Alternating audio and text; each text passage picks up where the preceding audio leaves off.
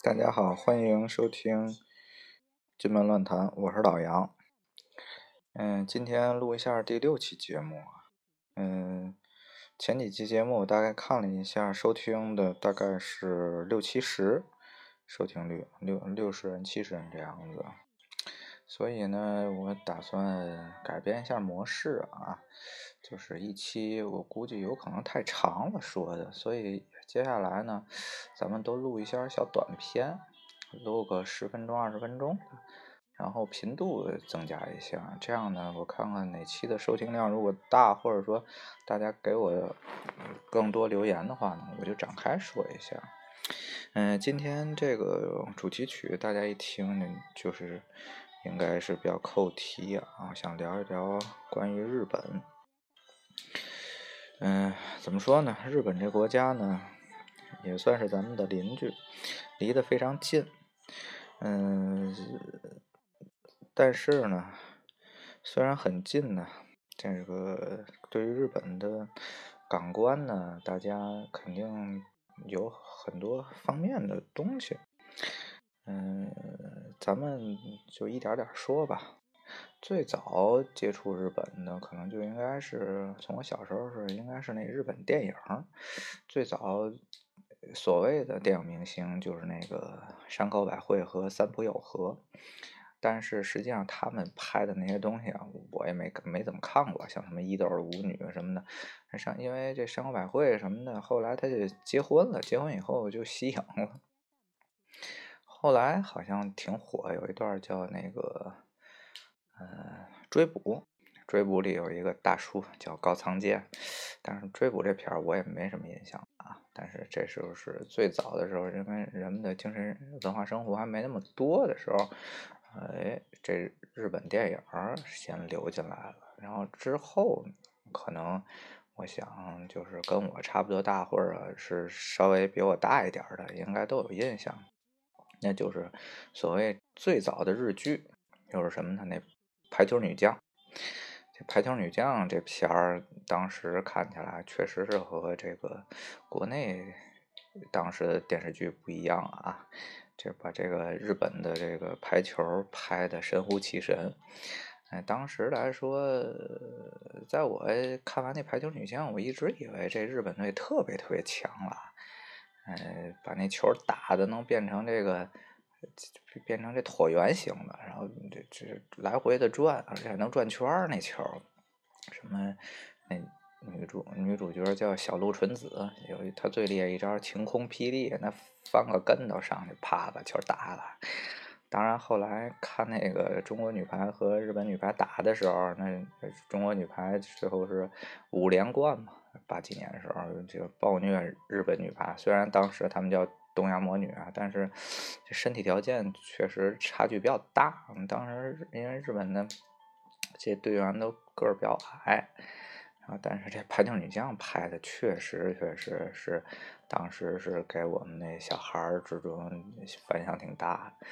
嗯，再之后就一个叫《绿水英雄》，哎，这个是也是讲这个日本的这个游泳运动员的故事啊，啊，各种的游法，比如那闭吸法，就一直在水底下不喘气儿，从这头游到那头，或者说是通过你这转身这一下能。能从那水中飞出去，飞飞大半截泳池，啊，还各种各样的游法，各种各样，反正当时觉得这日剧这想象力还确实挺丰富的。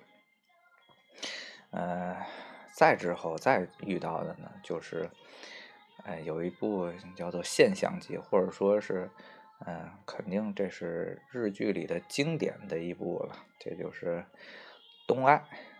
东京爱情故事，嗯，我想这部片儿的影响呢，在我们那一代人中呢，确实比较大。这东爱呢，我也看反反复复看了很多遍。然后等到再就是呃，因为东爱流行过以后，好像很多年以后，我大概重新看了一下那个这个集英社他们出的这个东爱的原版的漫画，实际上他那个漫画的写的和那个《东京爱情故事》拍出来的这片儿啊不太一样，整个情节包括。人物设定啊，包括所有的心理感受啊，不太一样。因为大家也可以想象啊，这个最早在影视影视剧还没有流行的时候，最早都是小说，都是这个纸面文字的。有一句话叫做“一千个人心中就有一千个哈姆雷特”。在看这个小说的时候，每个人可以带入自己的想象，把这个主角想象成。某一种他贴近他生活的这个状态的这个东西，然后再把它翻拍成电影以后呢，带入了比如说这个导演的某一些想法以后，就是就感觉上不一样。嗯，所以这《东京爱情故事》呢，可以说呢，呃，这个最后拍成的这个日剧的这个效果呢。会比原版的漫画好得多，我认为呢，就是说他这个真人版这版呢拍的非常好，嗯，跟大家普及一下小知识吧。大家就是如果看过日剧的人呢，都看过，都都应该发现这日剧大概就是十三集、十二集、十三集、十一、十二、十三，大概是这个数。就说这个是为什么呢？嗯。现在呢，当然更就是更流行美剧什么的了。但是你如果经常下这美剧什么的，就会发现它它叫 season，就是说，比如说，嗯，这个越狱越狱第一季就是就是第一第一个 season，这 season 这季呢，其实是非常那个就是可以描写出这个。就是说，这个这个这个剧的这个电视剧的这个主题啊，season 就是每一个季节它会拍一部，所以它叫 season。这日剧呢，大概十一、十二、十三集呢，是因为，比如他会拍一个冬季片，冬天呢三个月，然后每个月呢四周，所以说他这个剧呢都是固定的某一个时间，比如说，嗯，每周二下午六点。放这剧，它就是每次都是固定这个时间，然后放放这么冬季，嗯，三个月，这日剧就放完了。所以说呢，这个日剧大概都是十一、十二、十三集这么多啊，没有更长的，没有更长的。像后来日剧不流行，在流行韩剧的时候，那韩剧好像都一百多集，这个咱就不知道这个这 season 怎么定了。当然，这个是中国这电视剧也挺长的，也有一百多集。但是你看日剧都是这么短，所以它每一周这集呢，是内容量呢相对还比较大的需要，而且把这个东西写的嗯刻画的比较细腻啊。然后后来就啊。嗯因为这《东京爱情故事》就比较喜欢那个男主角叫织田裕二，哎，织田裕二也拍了很多的各种各样类型啊，像那个有一部也放过中文的叫《回首又见他》，这个呃，他是变成一个那个医院的医生，这手术刀特别好，亚洲第一手术刀，夸夸夸，做做做病那个看病什么的。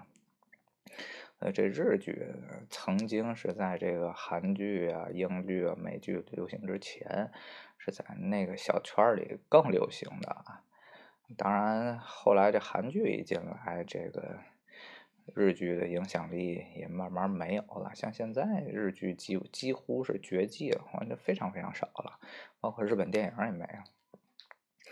然后这就是接触的比较有名的一个东京爱情故事。其实它的情节呢，也怎么说呢？相对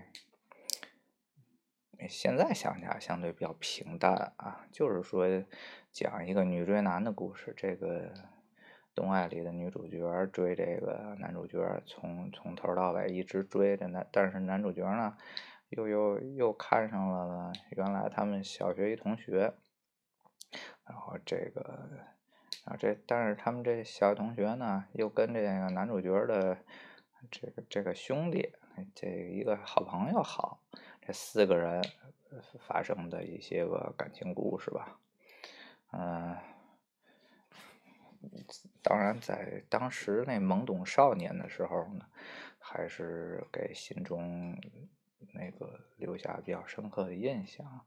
其实像这个《东爱》里边这个女主角，这个叫赤明丽香，就这，哎，不是不是不是赤明丽香，啊叫什么啊？可能就是赤明丽香。嗯，这人呢，其实这个性格呢，应该是都是少男比较喜欢那种性格。嗯，就类似这个，呃，后来这中国电视剧里边这个。奋斗里这米莱这种这种这种性格，像这个后来因为这奋斗这这一大帮人物都火了，像这个王珞丹、什么文章啊、佟大为啊、马伊琍啊，对吧？就这个比较像这种特别活泼那种型，少男应该都都挺喜欢这种型的，呃，又活泼，然后为了爱呢可以放弃一切。然后可以为爱献身，这是对于日剧的感觉挺好的一部啊。当然，就更多的，我想大家接触的都是日本的漫画。这最早的这个，呃，小儿书的时候还有点那个像什么大闹天宫啊什么的中国漫画。但是后来可以说整个的，包括一直持续到现在啊，这个主流的漫画都是日本的漫画。这日本漫画可以流行到什么程度呢？你可以在在日本的时候坐这个电车，他们叫电车，实际上就类似于咱们的这儿的轻轨啊。坐这电车的时候，嗯，几乎一三分之一的人啊手里都都会捧一本那漫画。他们那个漫画做的呢特别厚，一本书特别特别厚，就跟现在咱那个看那个外面卖那个就是。网络文学那种小说似的，特别厚的一本，十六开的，然后捧着一本看。而他那漫画呢，每周会都会出一本，比较有名的一本呢，应该就是那个《少年跳跃》Young Jump 这本漫画就是特别有名。它里边包括后来咱们在国内看的，像什么《七龙珠》啊，或者或者什么阿拉蕾呀、呃乱马呀，都是在这上面。它每一周都会更新一段每一周更新一段那咱们看的时候呢，都都是一本一本的，那都是实际上它可能是更新了一个月俩月，然后把它做做成一本儿，出这么一本书。特别圣斗士啊，这最早应该，我想大家都看过这圣斗士啊，这圣斗士让大家一下这星座就流行起来了。哎，你什么座，我什么座，包括到现在都变成了你什么座上升星座什么。然后就各种针对星座的各种的理论也应运而生了啊！但是真正接触到星座的时候，还是最开始那车田正美那圣斗士那接触到星座的这概念。然后这漫画应该是这陪伴童年的很多的一个记忆啊！所以说有时候现在想想，有的人说这个日本啊，就是什么这个。什么抵制日货啊什么的，其实你你想想，你跟日本呢，这就包括就这文化上千丝万缕的联系，你你怎么抵制呢？你就是说抵制到什么程度呢？对吧？你这车里边，你像这丰田这这车就这么多，包括实际上你天天你用淘宝，这淘宝。淘宝的大股东是谁呢？淘宝大股东叫做 SoftBank 软银，这日本软银投资的。实际上，你用淘宝的时候就是在用这个一日本公司的东西。那你抵制日货，你是不是不用淘宝了呢？但是你像现在这淘宝已经深入生活了，所以说真的就是特别极端的去去去做这些事儿的时候，你很难达到。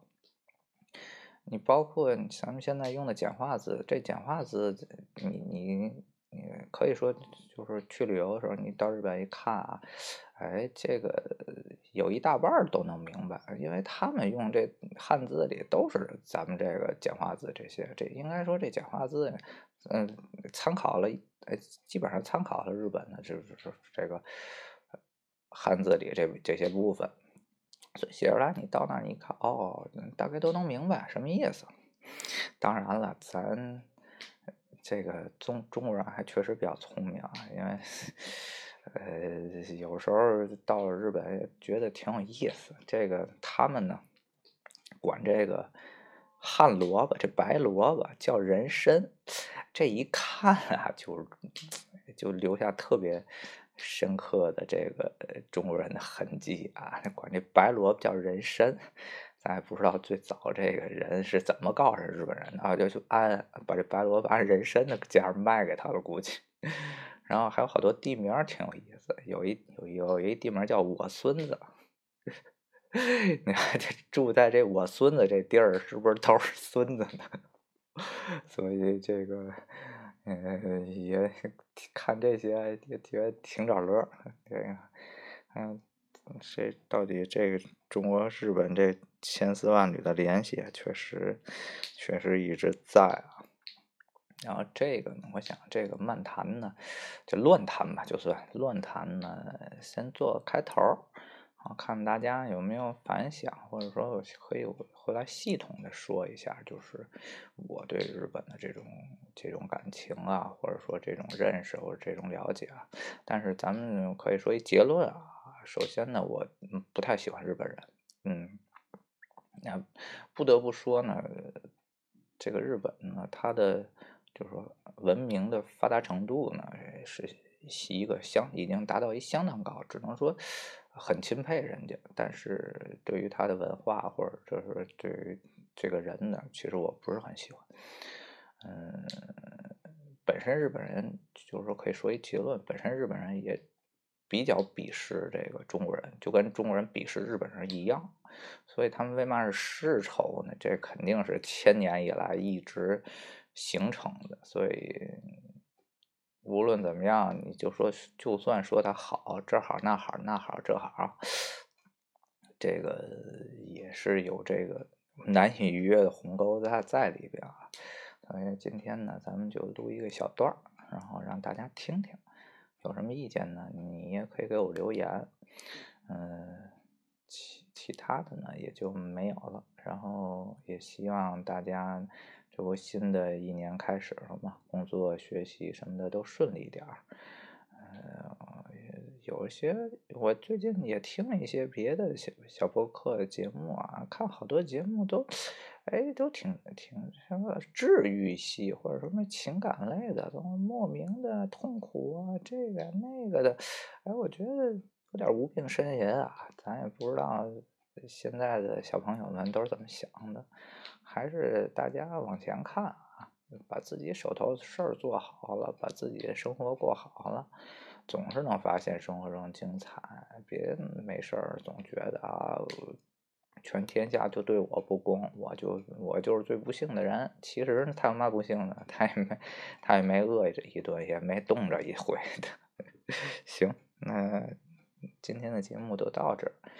然后有什么细呃意见或者建议呢？还大家多给我留言啊，或者说能多给我点赞就点点赞，能转发就转转发转发，然后我也有点动力再继续录接下来节目，好吗？那呃就拜拜。